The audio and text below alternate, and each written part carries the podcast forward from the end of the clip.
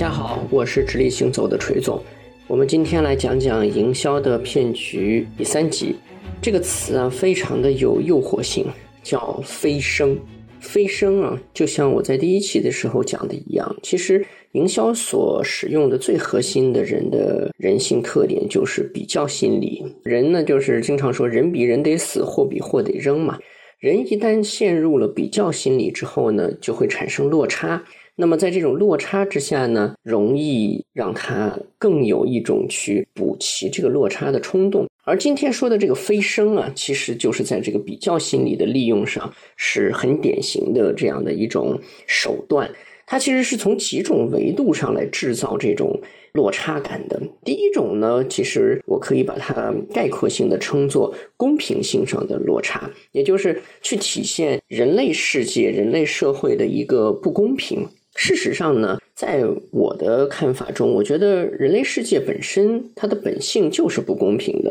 如果说人类世界追求的是公平的话，那还要人类世界干嘛？所以，人类世界本身存在的核心，或者说它的本质，之所以有宗教中所说的各种苦啊、各种难啊，其实都是来自于这种所谓的不公平性。事实上，每个人来到这个世界啊，都有自己要修行这一世的那条路。所以呢，大家的路径不同，自然它的这种所谓公平性啊，也就是一个非常虚的概念了。那么，这种公平性啊，如果用在营销上来说呢，它所带来的飞升啊，往往就是让一个人通过消费，通过跟一个品牌、跟一个产品发生了一种拥有性的关系。让你从普通人的这个层面得到了一种飞升。那么在这个手段上啊，用的比较多的，比如说餐饮类、旅游类这样的一些东西，就是大家经常听到说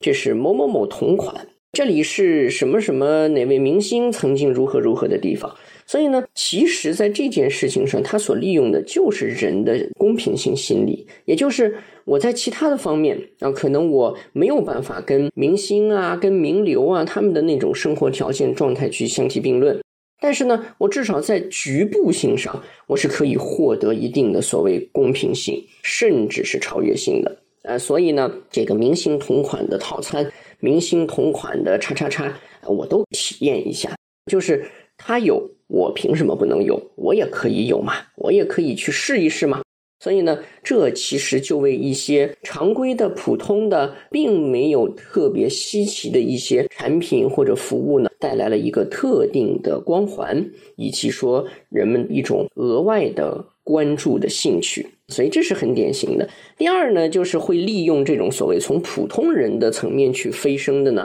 就是像时尚啊，一些这种奢侈品啊等等这样的品类。那么它给你的感受就是，当你拥有了一个包包，当你去佩戴了这只手表，或者说当你去拥有了这样的一个物品的时候，你就相当于给自己的人生带来了一个提升的标签，带着爱马仕的皮带。带着劳力士的大金表等等啊，这就很多了。所以呢，这样的一些非常标志性、标杆性的做法呀，就是我在人生的其他方面可能没有办法达到某种程度，那但是呢，买个包啊，买个表啊，对吧？拥有一个这个物品啊，让我去满足一下我的这个飞升的这种心理，就抬升了我自己的一个人生的这种拥有感。确切感啊，它的一种价值感，乃至是地位感这样的一些东西，从而达到自己心理上的一种平衡性。所以呢，它也是在这种比较性的心理在落差之下，带给你了一个想要去补齐不足的东西。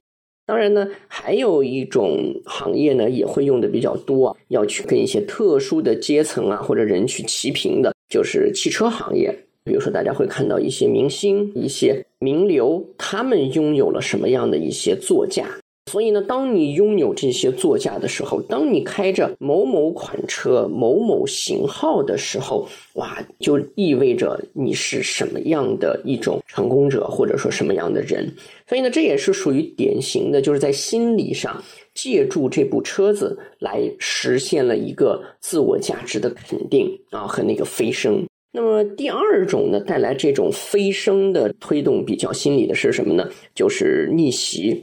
逆袭呢，其实利用的是人类的一个非常典型的潜意识，就是人们对于死亡的一种恐惧啊。因为人生下来，所有人都只有一个方向，就是走向死亡。那你就一定会质问一个问题，就是我的人生的价值是什么？我的人生成功吗？啊，我为什么这么失败？我为什么一事无成？我怎么这么碌碌无为？所以在这样的一种紧迫感之下呢？逆袭的这样的诉求就会非常强烈，特别今天大家经常说的这种所所谓的什么小爽文呐，哎，什么一些这种网络剧啊，包括很多的明星去主演的这个电视剧，其实主要的套路往往就是小人物，然后一跃而起，对吧？在受到别人的一种鄙视啊、无视之下。他突然依靠自己的一些能力或者神奇的经历啊，完成了一个大逆转。所以呢，这样的一种营销心理的把握啊，或者利用的话呢，它重要的手段就它一定得先把这种挫败和低谷的这种感受要先能够建立起来。它不管是一个广告、一个故事啊，品牌的这个创始人的一段经历，还是说对于人生追求的一种描述。所以，他呢往往会在挫败和低谷的这个对比之下呢，去谈人生的梦想性的问题。那就是人生活着是为什么呀？对吧？你每天二十四小时都在浪费啊，所以为什么不去赶快的让自己的梦想得以实现？你应该去追求那些东西啊，应该勇敢的去做这些事儿啊，对吧？世界一定因你而改变啊，等等等等。所以呢，这样的一种方式呢，它往往体现为，比如说人类共同的某种梦想啊，然后大的东西、大的叙事。但其实从我的角度来说呢，我的看法就是，人类其实不存在共同的梦想。人类如果存在共同的梦想的话，今天不会有这么多的战争、争夺，然后彼此的这种尔虞我诈。所以，我觉得人类不存在共同的梦想，但是人类一定存在共同的欲望。所以，在这个飞升啊这个第二个方向，就逆袭这件事情上，它真正指向的其实是人类那些共同的欲望，就是在这种人生一定会结束的这个大的前提下，潜意识的这种恐惧之下，所以他一定是希望把时间用在一些对自己所谓有用的事情上，而这个“有用”这两个字所代表的，往往它的背后的底色是一些欲望的达成。所以呢，这种东西呢，也会有一些行业用的比较多，比如说运动行业相关的运动器材啊等等。所以它经常表现为一种精神向的态度向的东西啊，就是不服输，一定要达成啊，一定要向上啊，一定要去，你一定能够可以的。然后拥有了这个东西，它就会助力于你，让你去完成那个。最艰难的那个过程，然后飞升，达到了你想要的那个程度，或者是达到，也许是成绩啊，也许是一个你自己所设定的一个里程碑等等。第二种呢，比较常见的就是教育啊，教育呢，其实是我们说的是泛教育，不光是作为学生的身份的教育，其实很多的时候，比如说职业教育啊，职场中的在职的一些教育啊等等。我们举个最简单的例子，大家现在在朋友圈啊，在一些这种信息流广告中，应该经常能够看到这种东西，就是他来告诉你说什么学了一个什么新的技术，对吧？现在还不学这东西你就晚了。然后呢，学了之后就是可以什么这个月入多少万。啊，这个呃，年收入百万不是梦啊，如何如何？这让我想起，就是有一些这个社交平台，大家在开玩笑说，这个网站感觉各位网友是这个人均年薪百万的这种水平。那所以呢，在这样的一种对你的触动之下呢，其实你就会挑动起你在这件事情上的那个逆袭之心，因为在这种对比之下，会显得你今天的。人生所达成或者拥有的东西显得有些不值一提，或者说显得离自己应该拥有的东西好像还有那么一段明显的距离。所以这个时候的那种挫败感，或者说一种否定性啊，或者隐含的那种恐惧心理，其实就会被激发的更加的明显啊，被挑逗的更加的厉害。还有一些行业呢，也利用这样的方式，比如说金融类的啊，一些。这种银行呀，或者说推动你去做一些投资啊、啊理财呀等等这样的东西，也会这样来讲这个问题啊，就是说通过自己的这种啊资本的一种运作呀，让你实现人生的那个逆袭，就让那个梦想成真。其实呢，就是让你进入到人生发展的某种快车道，那所以呢就能够飞升。所以大家可以看到，说个人追求的一些成绩上的飞升啊，一种地位的飞升，或者说是一个财富的级别的这个飞升等等。其实呢，不管它的程度大还是小，因为每个人的欲望的程度呢也是不一样的。但是呢，它带来的这种挑逗的心理，那它所借助的那个呃人性中的弱点，其实是趋同的。那么最后还有一种飞升呢，也是比较典型的。而且呢，应该是大家身边接触不少的，是什么呢？就是利用专业啊，利用建立一种专业感去体现这种所谓的飞升。所以呢，如果刚才说呃公平性的这个心理逻辑呢，是让你从普通人这种圈子里或者说这样的一个级别上去飞升，而逆袭呢是让你从人生的一些挫败、低谷、一些这个价值否定中去得以飞升。那么专业是让你从哪里实现飞升呢？就是从业余。啊，就是你做这件事其实做的还不够专业，你还没有达到那个真正的专业水平，所以在这种时候，你就会想说，那我为什么没有达到专业水平呢？对吧？很有可能就是因为我用的东西不对呀。所以呢，在这个专业性的这种飞升感的建立上呢，大家最常见的一些营销手段呢，比较常见的像某某级，那就是叉叉级。还有呢，就是一些特定的专业的人所使用的同等的一些技术啊，所以这是比较典型的，让你去感觉到自己只要用了这个东西，那么我所追求的一些变化就能够有明显的一个提升。那么另外呢，专业性这件事儿呢，还有一个很典型的一些表现手法，比如说。会强调在微观世界层面的一个不一样。那为什么我说的是微观世界呢？因为很多的时候，其实，在宏观的层面呀，你很难去进行某种明显的比较，去体现出有专业度的产品的它的一个差异性。所以在这种情况下呢，它必须得在微观的这种观察层面啊，比如说一个技术使用了某种特定的纤维。使用了一种特定的结构，用了一个什么样的不一样的配方啊，等等，所有的这些东西呢，它带来的一种典型的提升或者变化呢，往往是我们说在微观层面，它才能够差异比较明显。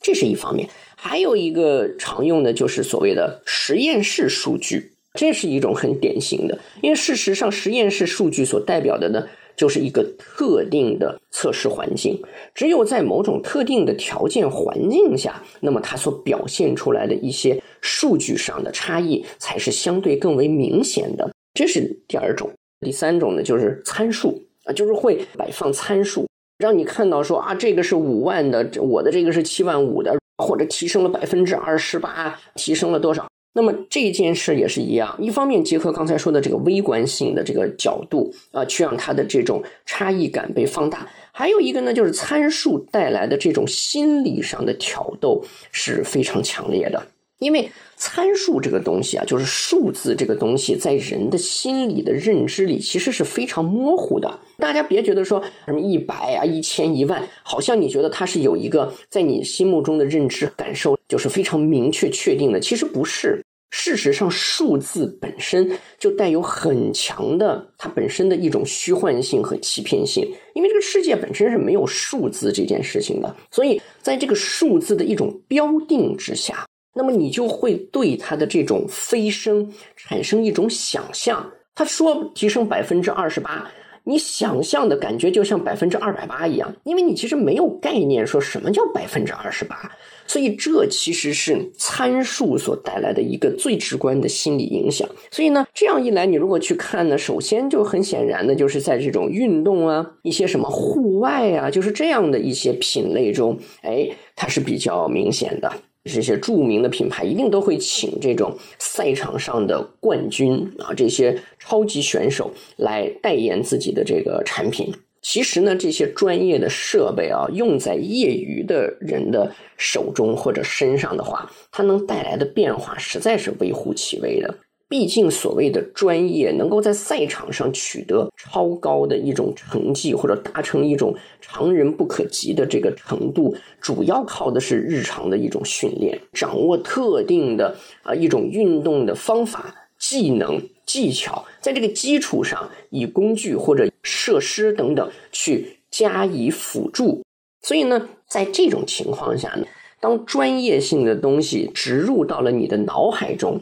的时候，那你就会产生了一种飞升的想象，就是我用了这个东西啊，即便我达不到世界冠军的水平，但是它一定能让我的水平有一种像世界冠军那样的飞升程度啊，所以我也真正的成为了所谓专业级。刚才提到过的汽车，那很多的这个汽车品牌为什么每年花很大的钱消耗在这个赛道上？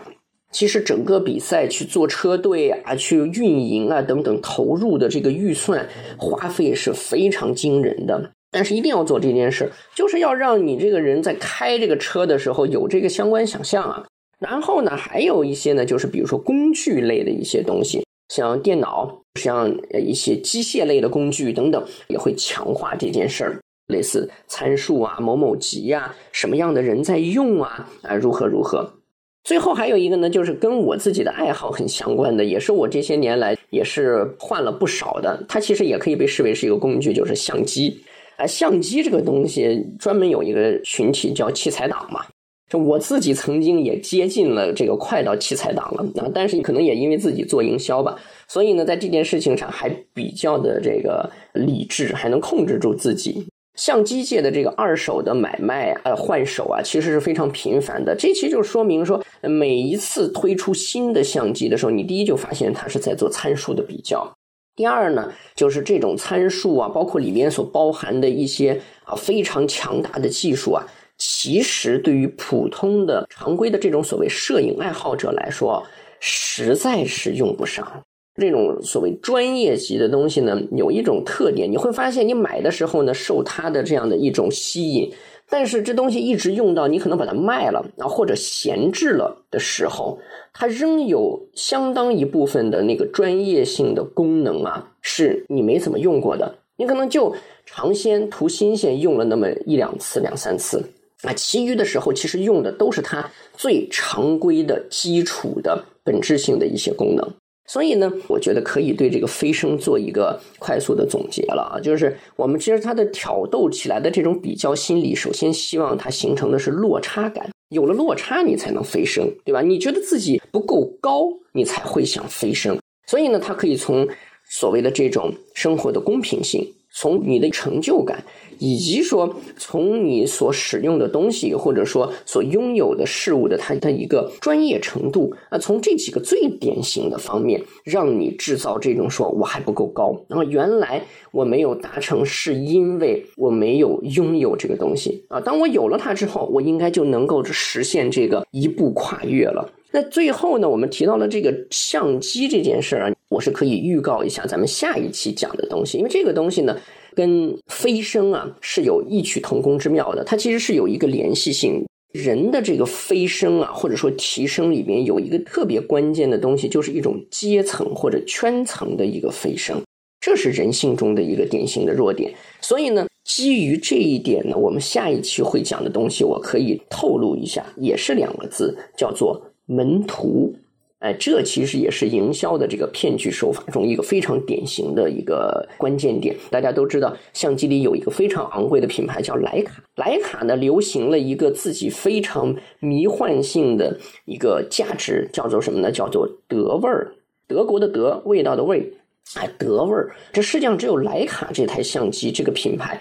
能拍出德味儿。那很多人呢还在试图解释说德味儿它的色调其实是什么什么样什么人，其实我觉得没有必要，因为你德味儿本身就是一个不应该也不需要被拆解的东西，因为。正是冲着那个主观上各有所想，但是一定充满了价值的一种模糊想象的标签，所以徕卡才不仅仅是我们刚才说的专业，而进阶到了是一个圈层的标志。当你拥有徕卡相机的时候，如果别人是玩摄影的话，那徕卡至少玩的是逼格，玩的是艺术。下一期呢，我们就来讲讲这个飞升的一种进阶版，在心理利用上有异曲同工的手段，就是我刚才说的门徒。好，所以我们这一期的这个营销的骗局就到这里。我是直立行走的锤总，咱们下期见。